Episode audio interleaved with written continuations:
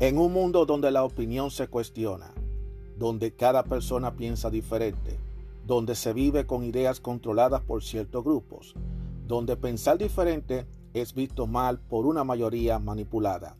Aún existe unos cuantos de nosotros que tenemos claras nuestras ideas y que a pesar de las adversidades seguimos firmes como verdaderos guerreros y tenemos una visión abierta, una opinión a nuestra manera, una opinión abierta. Mi nombre es Juan Arturo Cárdenas y este es el podcast de Opinión Abierta. Saludos, saludos, saludos. ¿Cómo están todos ustedes? Bienvenidos a otro episodio de Opinión Abierta. Mi nombre es Juan Arturo Cárdenas y le doy la más cordial bienvenida a todos y a todas a este podcast. Hoy voy a hacer un, un programa en donde yo voy a a poner criterios demasiado rápido. Yo voy a crear como un segmento que se llama Lo que yo pienso. Así de sencillo. El título es Lo que yo pienso de varios temas. Porque en el mundo están pasando muchas cosas. Han pasado cosas y yo tengo una forma de ver las cosas como yo lo puedo mirar. Pudiera ser que mi forma de pensar no sea la que la gran mayoría de la gente piensa, pero es solamente lo que yo pienso. Vamos a hablar del primer tema. Lo que yo pienso sobre el asesinato del presidente de Haití, Moses Jovenet. Eso fue hace poco, en donde se metieron un grupo de paramilitares y le empezaron a tirar balas y también lo, lo golpearon también matándolo a él y también dejando herida a la primera dama, a su esposa. ¿Qué yo pienso de eso? ¿Qué yo pienso? Haití lamentablemente es un país que desafortunadamente no ha tenido suerte con la democracia, no ha tenido un gobierno que se pueda decir, un gobierno que gobierne para crecer la nación, para desarrollar la nación, han sido gobiernos que desafortunadamente no han sabido tener el control, no han sabido desarrollar esa, zona, ese país, desafortunadamente. Si no han tenido eh, dictaduras tras dictaduras tras dictaduras a lo largo de la historia, han sido presidentes impuestos por las Naciones Unidas, por la comunidad internacional, que no son más que títeres para supuestamente representar al país y que no aportan absolutamente nada, porque el país está sumido en una miseria y en una pobreza. Desafortunadamente, eso no permite que una nación no crezca. Y donde hay un gobierno, que un gobierno, un desgobierno, como quien dice, es un tanto difícil para una nación como Haití crecer. Eh, entonces ahora acaba de ocurrir ese desafortunado acontecimiento donde matan al presidente de Haití. Y desafortunadamente todo apunta que sus matones fueron precisamente el servicio de seguridad de su gobierno, lo cual choca mucho a la población y al mundo de que su propia seguridad sea la, la misma responsable de matarlo. Hay muchísimas preguntas, hay muchísimas versiones que se están diciendo, pero ¿qué es lo que yo personalmente pienso sobre eso? ¿Saben lo que ustedes saben lo que yo pienso sobre eso? Eso fue planificado y eso fue mandado. Así de sencillo. No voy a dar más detalle. Y no solamente soy yo solo que lo estoy pensando, mucha gente lo está pensando, mucha gente lo están diciendo, lo están comentando, que ahí se vio muy claro que fue algo planificado porque inclusive el cuerpo de seguridad que supuestamente lo mató, hay gente de otros países, de países centroamericanos y también sudamericanos, gente que son supuestamente parte de grupos guerrilleros. Eso están eso es lo que se están diciendo. Lo que pone a uno a lo que pone a la, a la mayoría a hacerse la pregunta, varias preguntas. Y una de las primeras preguntas es ¿por qué lo mataron? ¿Para qué lo mataron? Y quiénes lo mandaron a matar. Porque eso no puede haber sido una autoría exclusivamente de ellos. o supuestamente ellos, porque se está poniendo que son ellos los que son los supuestos matones. Pero cuando viene a ver, los, los matones pudieran ser otros, pudieran ser otros, los que organizaron eso, pero quieren poner de conejillo de India a esos. ¿Quién sabe? Como todo es posible en este mundo, no, hay, no se puede descartar absolutamente nada. Y ahora se está tratando de confundir a la población que sí, que fueron ellos, como para que ya no le sigan dando demasiada vuelta, porque aparentemente en Haití hay, otras, hay otros grupos poderosos que definitivamente son los que están dando la batuta, son los que están llevando la batuta de lo que realmente está pasando en Haití. Pero solamente llevan la batuta para sembrar el terror, para matar gente, pero no llevan la batuta para desarrollar Haití. Porque Haití todavía en pleno siglo XXI sigue siendo una nación subdesarrollada, muy por debajo, desgraciadamente. Y entonces, ¿de qué le sirve haber grupo poderoso? ¿Grupo poderoso para qué? Para matar gente, para tener a un país sumido en la miseria, como lo tienen. Que un país que no puede desarrollarse, que no puede crecer.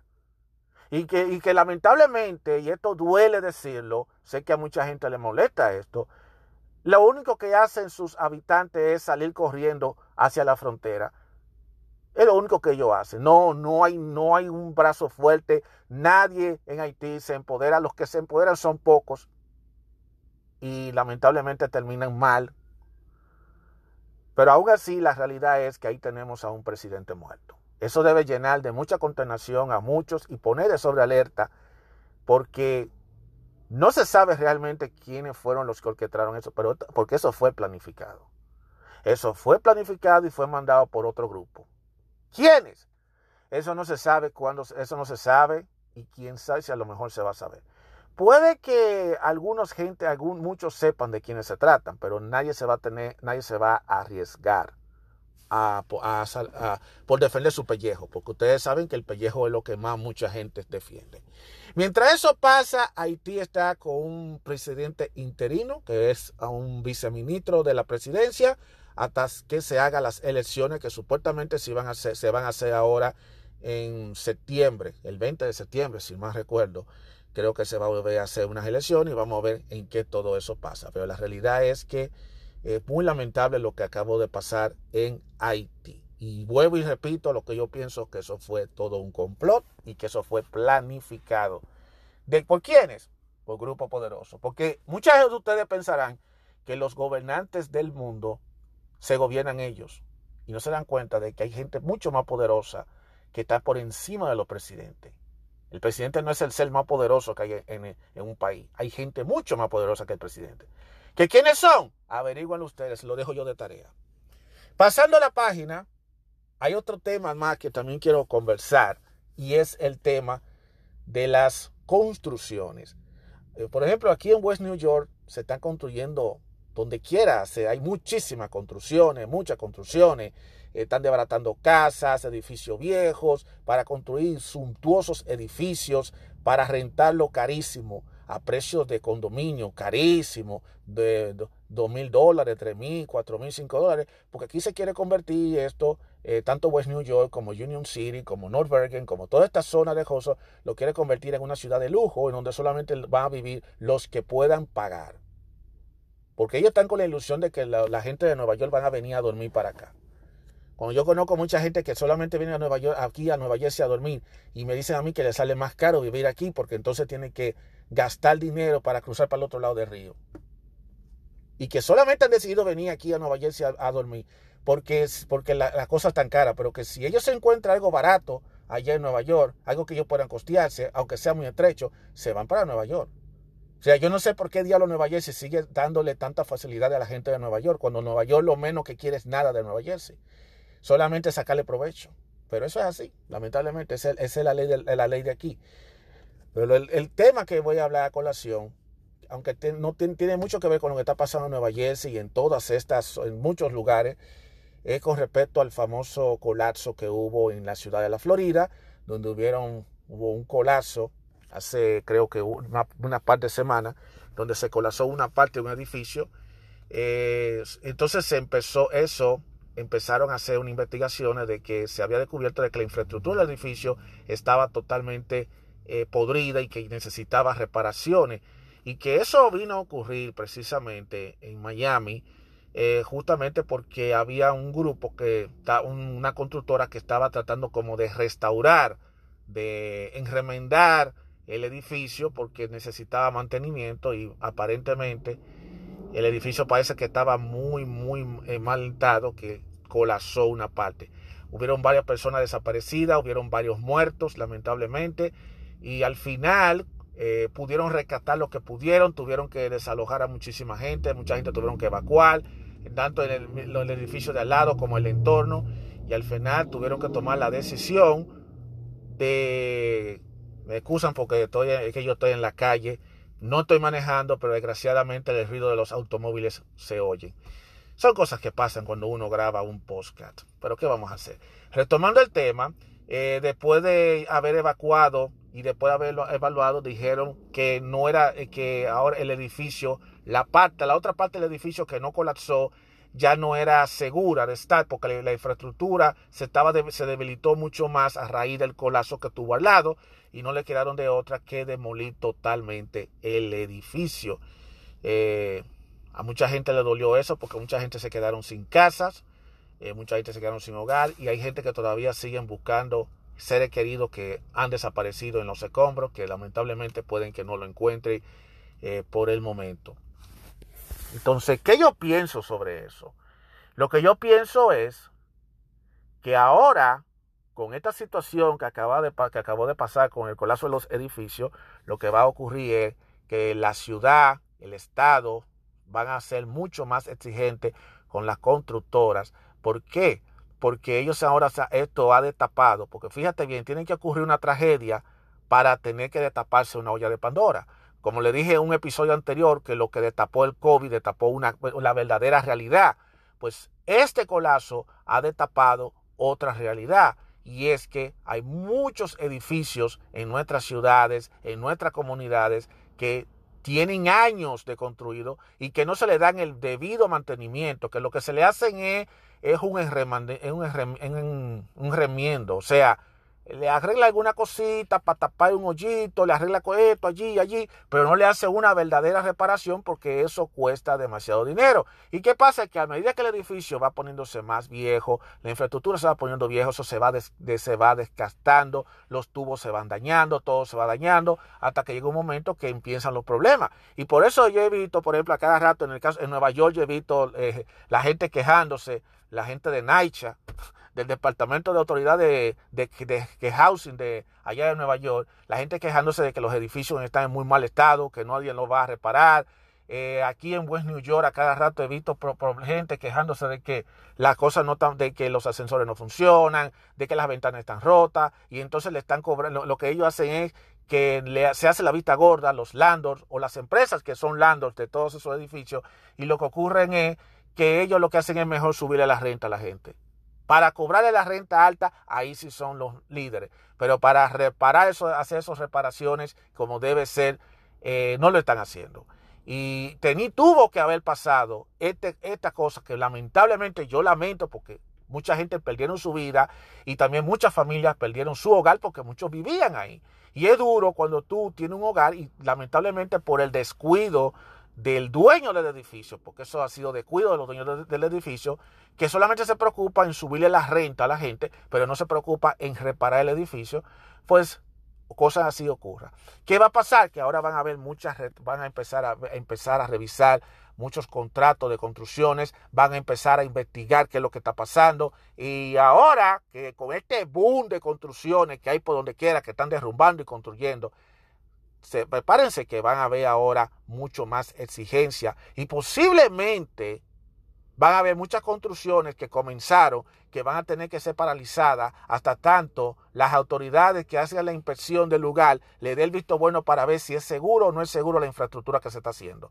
Porque se ha visto casos lamentables de casas y edificaciones que se han construido recientemente y que han colapsado al, poco, al poco tiempo. ¿Por qué? Porque muchos ingenieros se ponen a construir la casa a dos rapidísimo, con material barato, contratando gente barata. Yo lo siento mucho, yo, sé que muchos se ofenden, eh, eh, obrero barato, estos jornaleros que aparecen en la calle en malas condiciones, construyen eso como sea. El objetivo es terminar el edificio lo más pronto posible, porque el edificio hay que hacerlo en tres meses, hay que hacerlo en cuatro meses, porque hay que de una vez rentarlo. Porque hay que rentarlo, hay que venderlo, hay que arrendarlo. Y entonces, aparte de eso, están haciendo un edificio demasiado chiquito. Porque aquí se quiere imponer el minimalismo, el que la gente tenga poquita cosita, que tenga poco espacio, que todo sea mínimo, que sea pequeño. Porque no es un asunto de que se construyan nuevos edificios. Es que se están haciendo edificios de muñeca. Eso es lo que se están haciendo. Edificios de muñequita Barbie, en donde no hay espacio para nada. Que hay una camita chiquita, todo tiene que ser chiquito porque hay que ser todo minimalista, porque esa es la norma de estos tiempos. Pero entonces también se están olvidando de la seguridad del edificio, de la seguridad de la infraestructura y qué tan seguras son las infraestructuras. Entonces ahora los que están construyendo y los dueños de edificios van a tener que ponerse la pila porque ahora las autoridades van a empezar a estar arriba de todas esas edificaciones que ya están hechas, si están cumpliendo o no con los reglamentos. Y crucen los dedos de que en el edificio que usted le toque, usted esté viviendo, no le toque que venga un inspector y lo clausure y obligue a que usted tenga que abandonar su casa, abandonar su apartamento por culpa de una falla o por culpa de una multa que le pusieron al, dueño del edificio, porque el, dueño del edificio por su negligencia no quiso repararlo. Cruce los dedos porque las cosas se van a poner sumamente bien feas con esta situación. Ese colapso va a tener sus repercusiones y eso es lo que yo pienso que definitivamente va a suceder. Eso va a suceder, lamentablemente, no hay forma de que eso se pueda evitar. Así que yo les recomiendo a los dueños de edificios que se pongan la pila y que traten de reparar sus edificios. Es muy bueno cobrar la renta carísima, como ahora ya todo el mundo está subiendo la renta a millón, porque hay gente ahora que ahora hay muchos landlords y muchos realtor que están subiendo la renta como si fuera una casa. Ah, que cómo está el, el precio tiene que estar como está el mercado y cualquier renovacióncita que le haga le están cobrando hasta dos mil tres mil dólares a la gente. Así que eh, hay que tener en cuenta todo eso. Pero ahora se van a tener que poner la pila porque ahora, se van a ahora van a estar arriba de todos esos edificios antiguos y también los edificios nuevos que se hacen a vapor, que ya quieren estar construyendo edificios de una vez porque quieren lograr rentar y sacarle el dinero al edificio a la brava. Créeme, señores, que las cosas no se van a poner fáciles para el ambiente, para el que vive específicamente en edificios, tanto en los públicos como en los edificios privados. Eso es realmente lo que yo veo que se perfila. Y para concluir, para concluir, quiero terminar con decirle que qué yo pienso con respecto al tema del COVID-19. Yo sigo pensando lo mismo.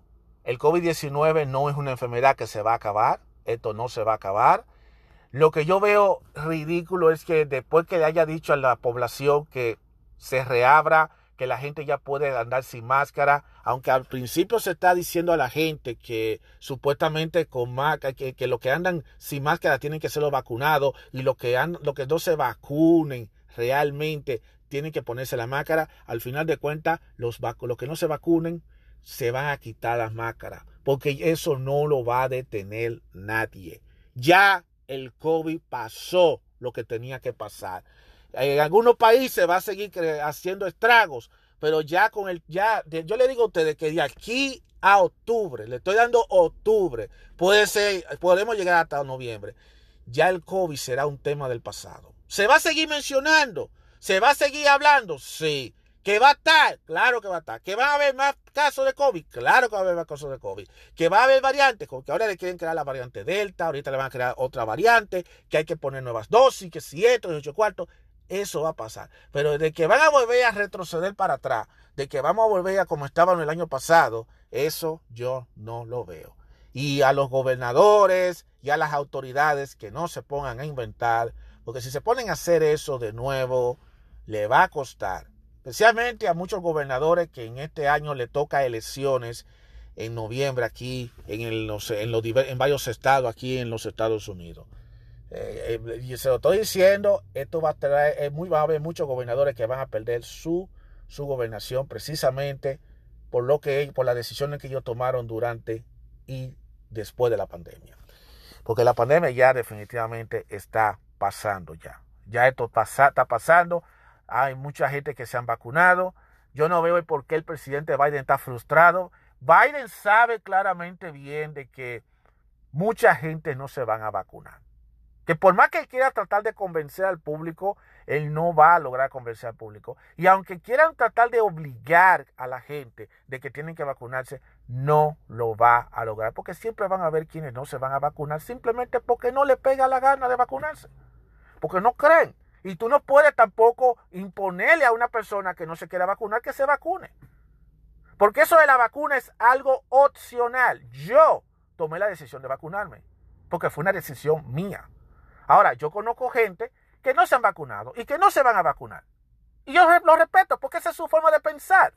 Entonces yo creo que el gobierno, las autoridades y todo esto deben tratar ya de simplemente ya eh, seguir ya lidiando con esto, esto lo vamos a lidiar como quiera, ya hay que, el mundo tiene que seguir su agitado curso, el que no se vacunó, no se vacunó, el que se vacunó, se vacunó, y el mundo tiene que seguir su agitado curso, la economía no puede detenerse simplemente porque hay que aumentó el caso de los delta, porque ahora se le quiere echar la culpa de que el delta subió a consecuencia de los no vacunados, y eso no es cierto, porque hay muchos vacunados que también se han enfermado de COVID, o sea que yo creo que también tienen que tener mucha cuenta. Esa manipulación que tienen en los medios tienen que quitarlo porque eso está haciendo demasiado daño a la población. Por eso yo no me dejo llevar de toda la pendejada que digan en los medios con respecto al COVID.